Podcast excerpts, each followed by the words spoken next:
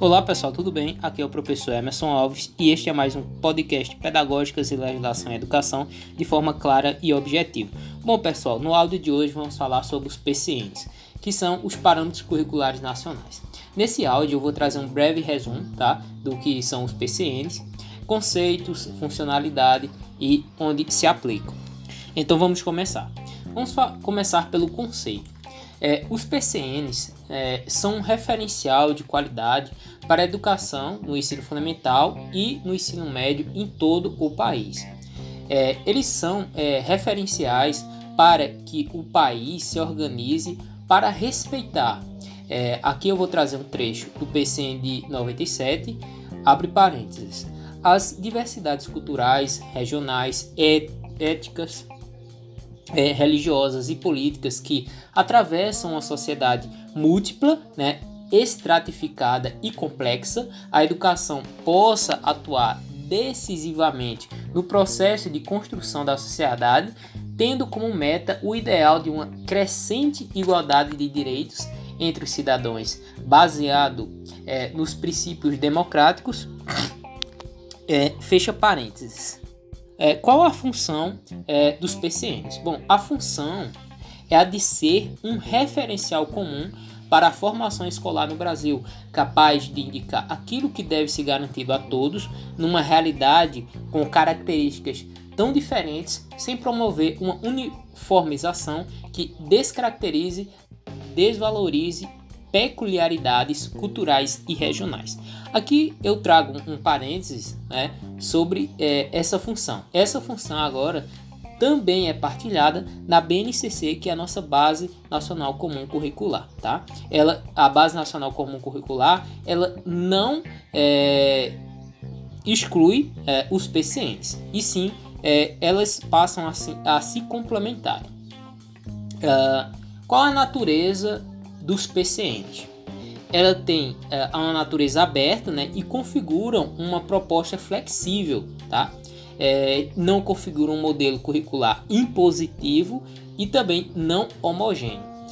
Há a previsão de adaptações curriculares para é, o atendimento das peculiaridades regionais e locais. Qual a importância do, do PCN? Bom, o estabelecimento de uma referência curricular comum para todo o país, é, ao mesmo tempo que fortalece uh, a unidade uh, nacional e a responsabilidade do governo federal com a educação. Busca garantir também o respeito à diversidade, que é marca cultural do país, mediante a possibilidade de adaptações que integram as diferentes dimensões é, de prática educacional. É, quais os níveis é, de concretização dos PCNs? O primeiro nível, que é a referência nacional para o ensino fundamental. Elas estabelecem as metas educacionais para quais ações políticas do MEC devem convergir. Desse modo, devem subsidiar as, os projetos relacionados à análise e compra de materiais didáticos, livros, é, a formação inicial e continuada de professores. É, segundo, propostas curriculares do, dos estados e do, dos municípios.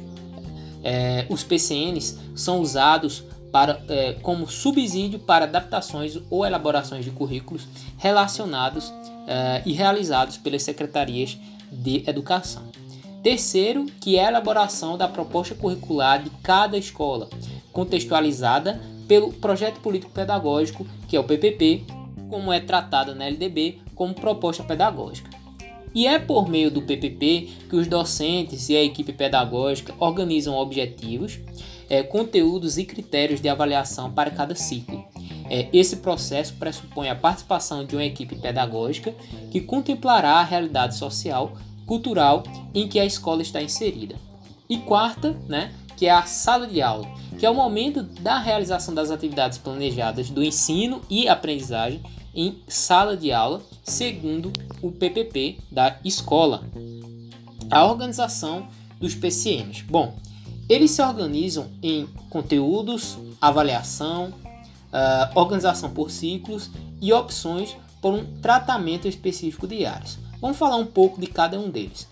Começando por conteúdos, considerando como um meio para o desenvolvimento é, amplo para o aluno, os conteúdos são abordados em três categorias: conceituais, que é a construção das capacidades intelectuais, procedimentos que expressam saber fazer e atitudinais que é, abordagem que são abordagem em valores, normas e atitudes. Vamos falar de avaliação. O elemento que fornece a melhoria de qualidade de aprendizagem é, é contínua e sistemática. Para a escola, auxilia na definição de prioridades, para o professor, fornece elementos para refletir sobre uh, a sua prática pedagógica, e para o estudante, é um instrumento que é, proporciona informações sobre as suas é, dificuldades e conquistas. Vou trazer um, um trecho do PCN de 97.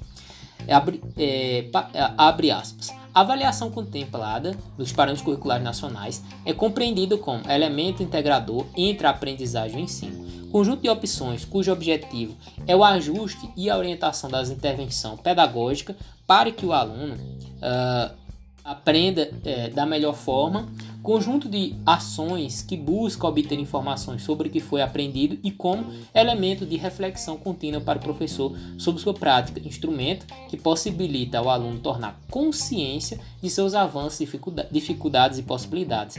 Ação que ocorra durante todo o processo de ensino e uh, aprendizagem e não apenas em momentos específicos caracterizados como fechamento de grandes etapas do trabalho, é, fecha aspas é organização por ciclo.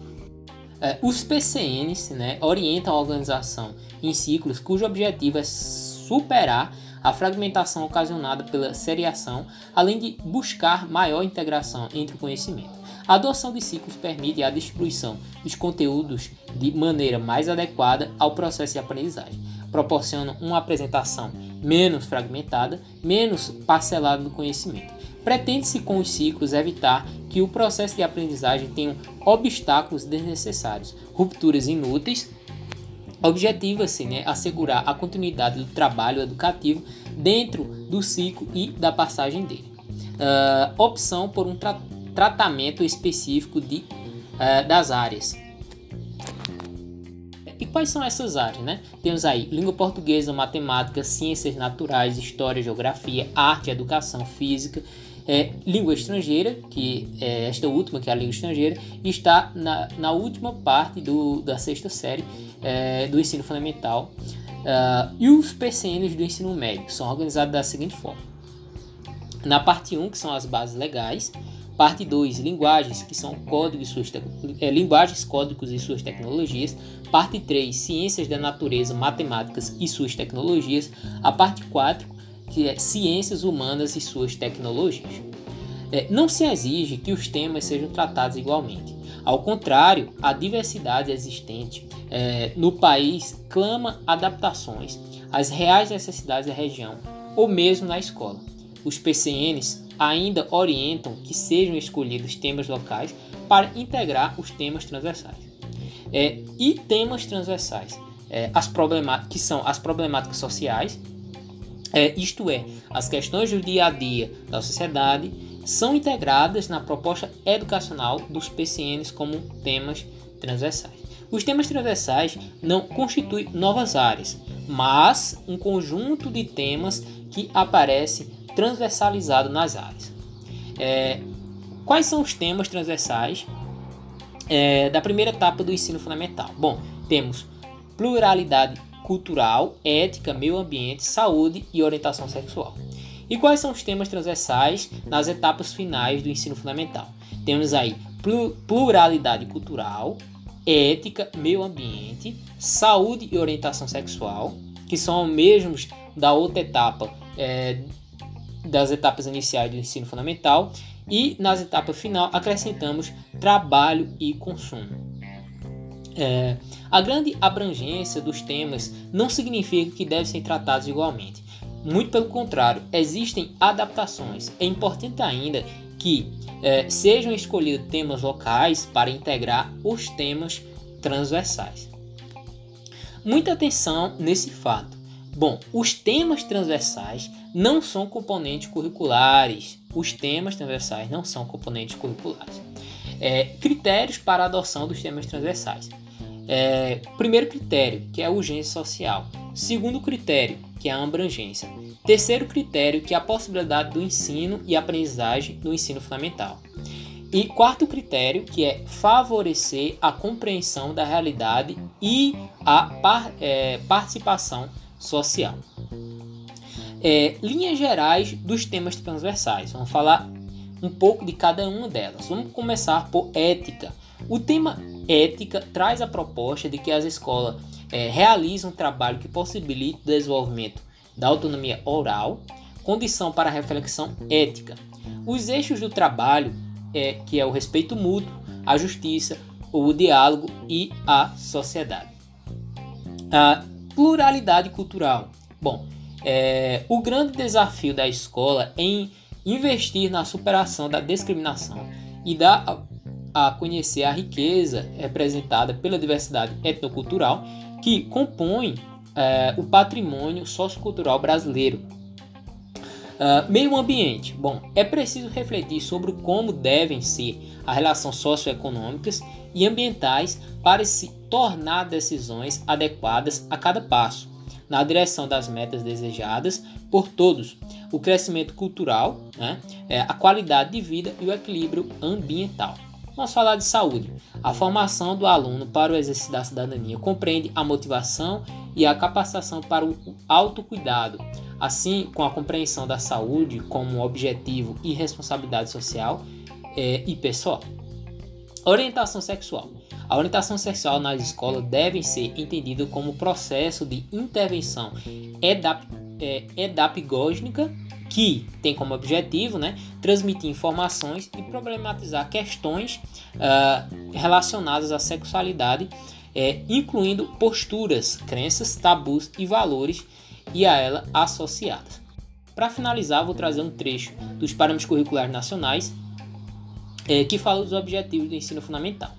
É, os parâmetros curriculares nacionais indicam como objetivos do ensino fundamental que os alunos sejam capazes de né, compreender a cidadania como participação social e política, assim como o exercício dos direitos é, e deveres políticos, civis e sociais, adotando no dia a dia atitudes de solidariedade, cooperação e respeito é, e repúdio às injustiças, respeitando o outro e exigindo para si o mesmo respeito. É, posicionar-se de maneira crítica, responsável e construtiva nas diferentes situações sociais, utilizando o diálogo como forma de medir conflitos e de tornar decisões coletivas, conhecer características fundamentais do Brasil nas dimensões sociais, materiais e culturais como um meio para construir progressivamente a noção de identidade nacional e pessoal e o sentimento de pertinência ao país. Conhecer a valorização e pluralidade do patrimônio sociocultural brasileiro, bem como os aspectos socioculturais e de outros povos e nações, posicionar-se, é, posicionando-se contra qualquer discriminação baseada em diferenças é, é, diferenças culturais, de classe social, de crença, de sexo, de etnia ou outras características individuais e sociais. Percebe-se integrante, né, é, dependente e agente transformador do ambiente, identificando seus elementos e as integrações entre eles, contribuindo ativamente para a melhoria do meio ambiente, desenvolver o conhecimento ajustado de si mesmo e o sentimento de confiança entre suas é, capacidades afetiva, física, cognitiva, étnico, estética de interrelação social e de inserção social para agir com é, perseverança na busca de conhecimento e no exercício da cidadania. Conhecer ao próprio corpo e dele cuidar, valorizando e adotando hábitos saudáveis como um dos aspectos básicos da qualidade de vida e agindo com responsabilidade em relação à sua saúde e uh, à saúde coletiva. Utilizar as diferenças a diferentes linguagens verbal, musical, matemática, gráfica, plástica e corporal como meio para produzir, expressar e comunicar suas ideias, interpretar e usufruir das proporções culturais em contextos públicos e privados, atendendo às diferentes intervenções e situações de comunicação. Saber utilizar diferentes formas de informação e recursos tecnológicos para aderir e construir conhecimentos. Questionar a realidade, formulando-se problemas e tratamento, é, tratando de resolvê-los, utilizando para isso o pensamento lógico, a criatividade, a intuição, a capacidade de análise crítica, é, selecionando procedimentos e verificando sua adequação. Bom, então esses foram os objetivos dos parâmetros curriculares para o ensino fundamental. Por hoje é só e te vejo no próximo áudio. Um grande abraço.